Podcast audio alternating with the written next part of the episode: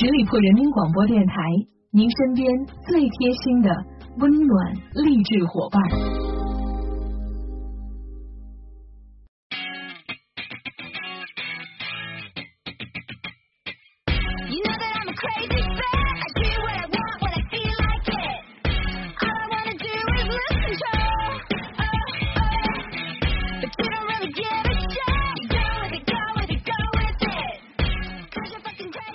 朋友们，欢迎你们继续留守十里铺人民广播电台的精彩节目，欢迎光临出发吧好奇心，我是晶晶。在生活当中，你们也会不会遇见这样的一种情况？就好比你要做一件事情的时候，好像一个转身你就忘记了要去做什么。比如说，你想跑上楼去房间拿钥匙，就在推开房门的一刹那，大脑一片空白，也许就处在那里不能动弹，屏住呼吸回忆自己上来到底是来干什么的，实在是想不起来。于是只能懊恼的下楼去重新上一回楼了。当你打开冰箱门去拿牛奶，在打开冰箱门之后看见有草莓，于是你就拿着去洗着洗着，洗完了之后才想起来啊，原来我刚才是要去拿牛奶的。这种情况如果经常发生，请你也不要担心，你并没有老年痴呆。这种谜一般的健忘现象叫做门口效应。因为由于人们的大脑无时无刻不在处理着大量的信息，必须清空一些在他看来没有用的东西。在进入新环境的时候呢，旧环境的记忆就被保存为备用资讯，或者就会被删除，造成了人们的这种记忆断层。简单的来说，就是新场景加载完毕，存档却丢失了。更要命的是，很久以后存档又浮现在了脑海当中，会催生出一种对自己记忆无能的愤怒。关于门口效应，我们做出了以下的几种总结。门口效应高发于被打断时，注意力就好像喷嚏一样，不是你想来就能来的。人们会因为一些打断而忘记自己下一步要做什么，比如一阵忽然的敲门声，工作正嗨时电脑忽然间没电，或者没网，或者没声音，或者是接个电话而已，都可能会造成短暂性的遗忘。此外，他们还经常想着，我待会儿就会发邮件给你，然后吃个饭就忘记了。对自己说，出门时一定要记得带钥匙哦。吃完早餐，背着包就快乐的去上班了。看完微信，正准备回，忽然弹出个段子，大笑了三声之后，便接着玩微博去了。所以，当有另外一件事情打断了你原来想要去做的那件事情的时候，就会发生我们这种所谓的门口效应。门口效应还很容易被往事击中。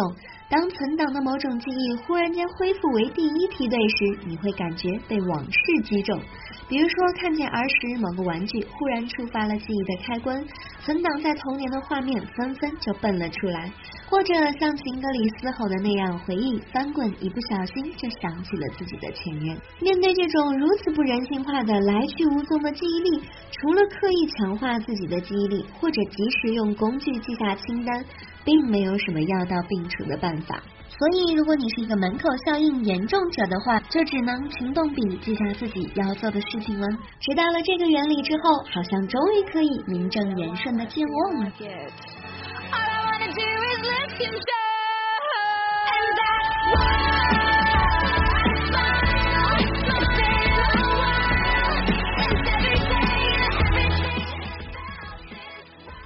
正常的社交是我们生活当中必不可少的一个方面。对于大多数的人来说，快乐总是和密切的人际关系相连。这可能是基于现代人对于祖先的一种承袭，因为那个时候人们都是搭伙完成诸如狩猎、抚养子女这些让人快乐的事情的。所以，新加坡管理大学的心理学博士 Norman Lee 就开始研究起了群体和快乐的关系。在他发表的一篇论文当中，他收集了一点五万名十八至二十八岁的年轻人的数据，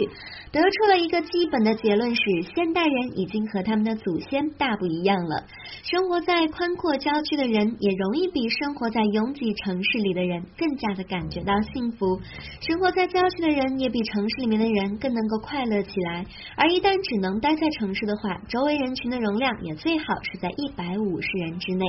这个一百五十人的限定基于李之前搜集到的数据，即使人们需要一定的群体关系，总数也不能够超过这个容量。所以最好是在这个人数限定之下来谈享受氛围，这样才会感觉到快乐。否则他们就会为过度交际或者是忙不迭的与人攀谈而感到奔波劳累。不过也是有特例的，你发现那些聪明人其实也可以相对容易的生活在那些拥挤的地方，但其实并不享受后者给他们带来的社交快乐。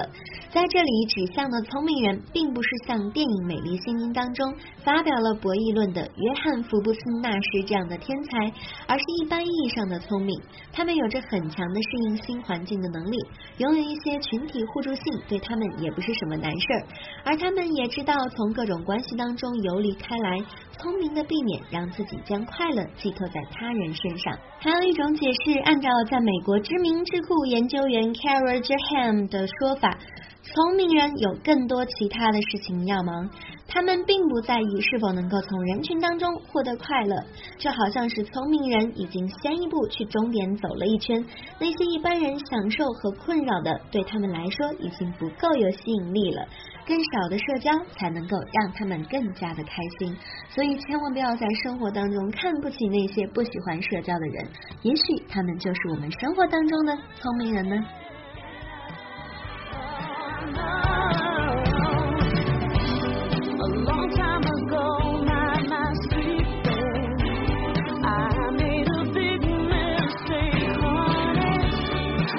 说完了社交，我们来关注一下我们每个人身上都有的一样东西，那就是头发。接下来，我们就来了解一下关于头发的五条冷知识都是什么吧。强生公司的前皮肤生理学总监、耶鲁大学病理学皮肤学教授 Kurt Stein，他在《毛发人的历史》一书当中探讨了动物的毛发、假发制作，还有法医鉴定证据等各种话题。书中包含了许多的冷知识，比如小孩前额一绺头发打卷的方向会显示这个孩子是惯用右手还是左撇子，最适合。制作小提琴琴弦的毛发是西伯利亚的白马或者是蒙古种马。发长音的压力会降低头发生长的速度等等。首先，我们在这里要知道的第一个关于头发的冷知识就是，头发其实是非常结实的，它可以将一个杂技演员吊到半空当中而不断裂，但它也会消失。每个人平均每天都有五十到一百根的头发脱落，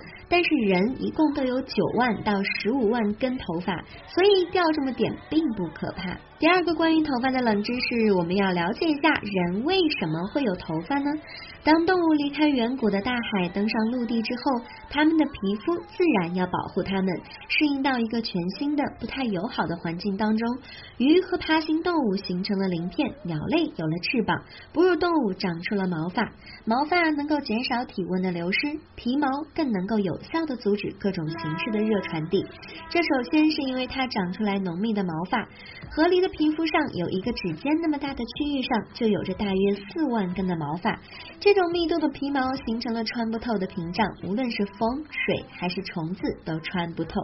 另外，毛发本身还是弱导体，比铜低了八千倍。浓密的毛发还能够包住空气，而空气更不导热。只要毛皮使皮肤上有一层空气，热量自然就不会流失了。所以，当动物感觉冷的时候，肌肉还会使毛发竖立，以便增加被包裹的空气，提高皮毛的隔热性能。这一个动作能够提高毛皮的厚度，增加动物的隔热效能。在人身上除外，因为我们已经没有毛皮了。所以，当人们感觉到冷的时候，我们的毛发会竖起来，形成鸡皮。但是，这种古老的反应也只是虚张声势，因为我们的身体毛发不够多、不够厚，不足以维持一个稳定的隔热的空气层，也只能借助那些比较厚的衣服了。第三个，我们要来了解到的是毛发的生长方向。动物身体上的毛发呢，总是顶端朝着尾部的，所以人们在抚摸狗啊或者是猫的时候，都是从它们的头部摸到尾。尾部，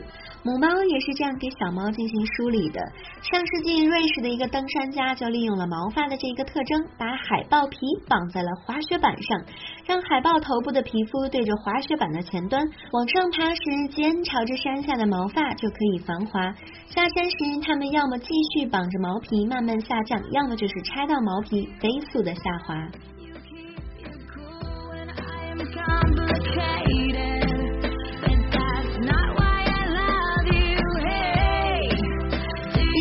关于头发的冷知识，我们来了解到的是理发店标志性的红白蓝三色柱子的来历。直到十八世纪，理发师都是由医生兼任的，所以这种柱子是提供给病人倚靠用的。当他们的大腿流血或者是刺破他们身上的脓肿时，可以用牙齿咬着柱子。红色和白色就象征着血液和绷带，蓝色则象征着静脉当中的血液。所以你知道了吗？红白蓝三色的柱子最早原来是这样子的呢。第五个关于头发的劲爆知识点就是为什么会有人花高价购买名人的头发呢？二零零七年，美国的一位书商以十一万九千五百的美元拍到了切格瓦拉的一绺头发。林肯的一绺头发拍卖出了一万一千零九十五美元。为什么有人愿意花那么多的钱购买名人的头发呢？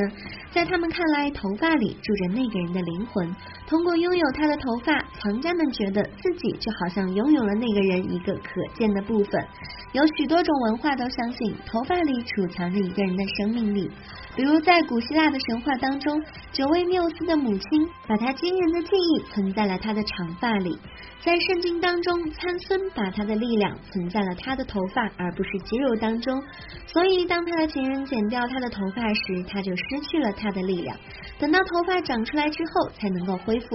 在日本，相扑选手的力量也位于他们的头发之中。在他们的退休仪式上，剪掉他们的头发，则表示着他们的职业生涯的结束。没想到，我们习以为常的头发当中，还隐藏着这么多惊人的小秘密呢。要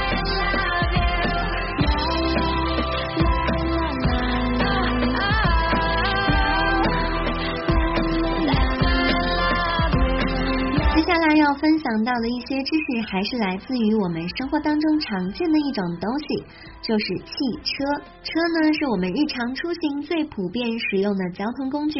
汽车的爱好分子几乎都可以做到，在马路上只要看到车，就可以说出车型的名字，甚至连排量都能够说得出来。最近呢，也是在跟朋友闲聊的时候，突然间就脑洞大开，聊了很多关于汽车方面十分有趣的信息，所以今天就来跟大家分享一下吧。中国人口众多，劳动力与生产成本低廉，因此全球各厂牌大部分都选择在了中国建设工厂。所以就有四分之一的汽车都是来自中国的。再因为汽车的零部件价格往往都会高于产品本身很多，所以就像在反垄断法出台以前，一辆豪华车拆散了卖零件的价钱就远远比原车还要贵。报废后的汽车呢，也会被全部拆开进行回收循环再用，因为汽车的废品回收还真的是挺挣钱的呢。玻璃水的颜色之所以是蓝色，是因为想通过颜色来警告人们这种东西是有毒的。用蓝色的原因，则是为了要和其他的液体颜色分开，比如说像冷却液，大多数就是红色或者是绿色的，也避免添加错误。汽车当中安全气囊的生命其实并不长，理论上安全气囊设计寿命和整车使用寿命是一致的，但是实际上寿命并没有那么长。安全气囊在使用八到十年之后，即使是没有起爆，质量也就很难以保证了。所以每行驶一万到两万公里之后，就应该到四 S 店检查一下安全气囊以及它的附属部件了。制动踏板之所以比油门踏板要高的原因，是为了增加两者的辨识度。假如说两者高度一样的话，驾驶员就很容易错把油门当成刹车踩了。在生活当中，还是建议大家在雷雨天气的时候，尽量不要去加油了，因为加油枪极容易将狭窄的电流导入汽车油箱，造成不稳定汽油的分子运动加剧，从而引发火灾或者是爆炸等安全隐患。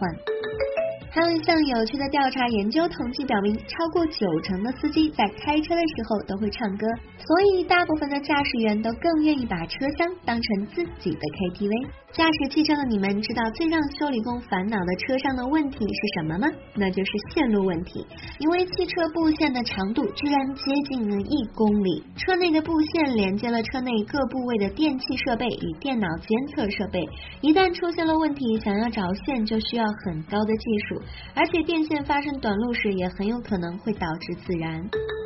前段时间在网上看到了一个关于车的很坑爹的问题，意思就是说，当你遇到紧急情况的时候，你是应该往前跳还是往后跳呢？我想说，我希望我没有遇见这种紧急情况，因为我还不想跳车。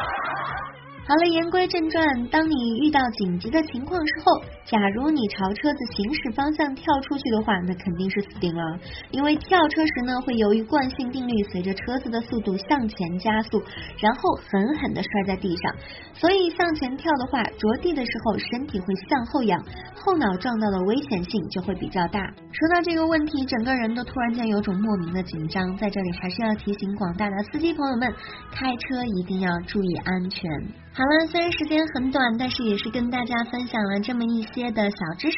希望对大家都起到一些帮助性的作用吧。节目最后再次感谢大家的聆听。如果你对我的节目有什么好的意见建议，欢迎在节目下方留言，我看到的话会及时的回复大家。同时，也欢迎大家继续关注我们十里铺人民广播电台的微信公众号，每一天都会有精彩的内容发送给大家。如果你想跟我们的其他听众朋友或者是主播进行交流互动的话，欢迎加入我们的 QQ 听群，群号是幺六零零五零三三幺六零零五零三三。我们下周再会，周末愉快，拜拜。